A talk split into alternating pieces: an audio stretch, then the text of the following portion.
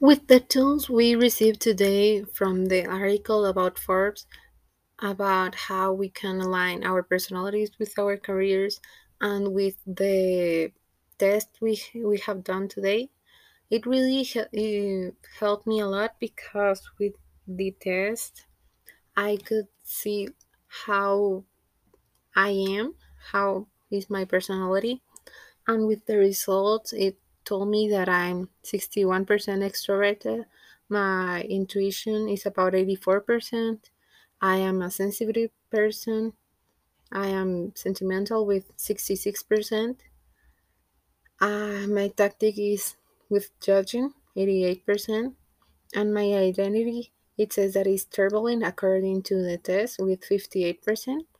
And with this test, I could have an idea of how others perceive myself.